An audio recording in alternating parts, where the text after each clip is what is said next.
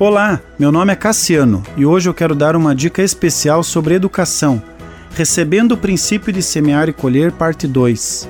O princípio de semeadura e colheita é também chamado de princípio da obediência.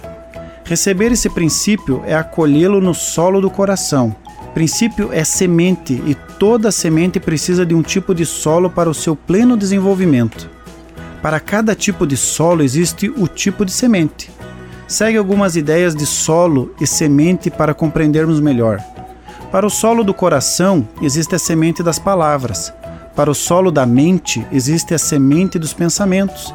Para o solo da alma existe a semente dos sentimentos. Por exemplo, a oração e o louvor são os fertilizantes que preparam o solo do coração para receber a semente da palavra. Devemos fertilizar o solo de forma compatível prospectando aquilo que desejamos colher.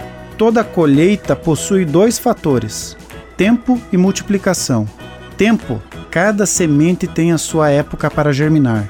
E multiplicação, cada semente produz uma planta cheia de frutos, e em cada fruto há muitas outras sementes.